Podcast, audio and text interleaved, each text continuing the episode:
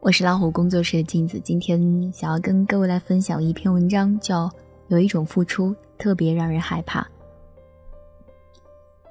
朋友 S 跟婆婆的关系不太好，她刚结婚的时候，婆婆听说她弟弟还没有女朋友，就张罗着给介绍，几次当着她的面给亲戚打电话。S 当时还挺感动的，觉得虽然弟弟才二十四，也不是那么着急着找对象，但难得婆婆有这份心。后来 S 怀孕，有时候犯懒，内裤袜子洗得不及时，婆婆有次过去正好看到，就给她洗了。她心里有点不舒服，跟婆婆说不用麻烦，我自己洗就好。但婆婆可能以为她是客气，又洗过一次。后来她每次换了内裤袜子都得赶紧洗好，实在没时间就小心翼翼地藏起来。等有了宝宝，婆婆给手工做了一些小被子、小衣服，一再说买的多好的面布，过了几片水，针脚缝得多密实，累得胳膊酸、眼睛疼。S 体谅婆婆的用心，但也觉得其实不用费这么大劲儿，买几套就可以了，又不贵。这是事情的前半段，还没什么大问题，但后面就有点狗血了。婆婆老家亲戚要找工作，S 挺认真的帮她联系了几份，但都没有成。婆婆觉得 S 没有尽心，明里暗里的抱怨：“你家的事儿我都当自家的，为了给你弟弟找对象，我操了多少心啊！到了我们有事儿，你总得差不多呀。”婆婆生病住院，朋友每天下了班就去照顾。有一天加班没去，婆婆就不高兴了，第二天就念叨：“你怀孕的时候内裤我都给你洗着。”为了给丫丫做小衣服，我连着两天都没吃上中午饭。每一次婆婆对 S 不满，都会把给她弟弟介绍对象、给她洗内裤、给孩子做小衣服这种事情拿出来讲一遍。言外之意是：内裤我都帮你洗，你给我们点钱怎么了？内裤我都帮你洗，你帮我们亲戚办点事儿，难道不应该吗？内裤我都帮你洗，你过年怎么连双袜子都不给我买呢？S 慢慢发现婆婆是一个目的性很强的人。其实她为 S 做的事情并不多，但点点滴滴都记得清清楚楚。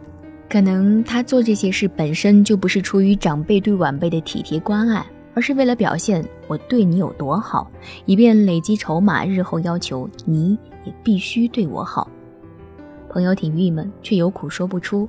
如果争辩说我弟弟不用您给找对象，我的内裤一点都不想让您洗，好像有点不通情理；或者如果说不能因为您帮我洗了内裤，我就必须给您的亲戚办事儿，感觉又有点较真。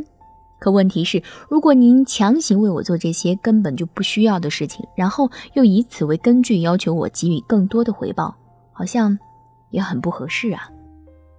其实这种情况还挺多的。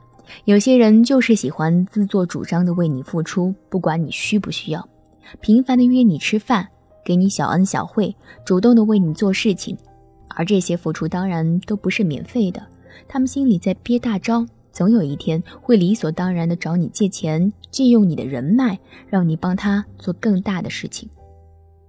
你应允吧，为难；拒绝呢，又好像觉得亏欠。这就类似于以前街头那种擦鞋的男孩。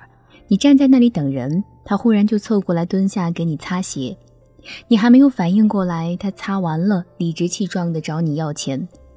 给他钱呢，你不甘心；不给呢，又有点过意不去，他也会一直缠着你。这种人出现在亲朋好友里面，真的是挺愁人的。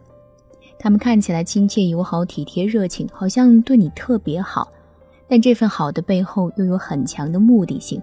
每一份付出都是为了获取高额回报，一旦你不能提供他们预期的回馈，对方便会很不愉快，站着道德的制高点上指责你没良心啊、不懂事啊、不会做人等等。这种时候你百口莫辩，就好像有人在街上给你擦了鞋，你却不想给钱一样。讲道理你肯定输，人家为你付出了劳动，你凭什么不给钱呢？你说我的鞋不脏，我也没有让他擦，他要擦我也没办法。在别人听来，这些都像是在捡了便宜还卖乖。对这种人，唯一的办法就是敬而远之。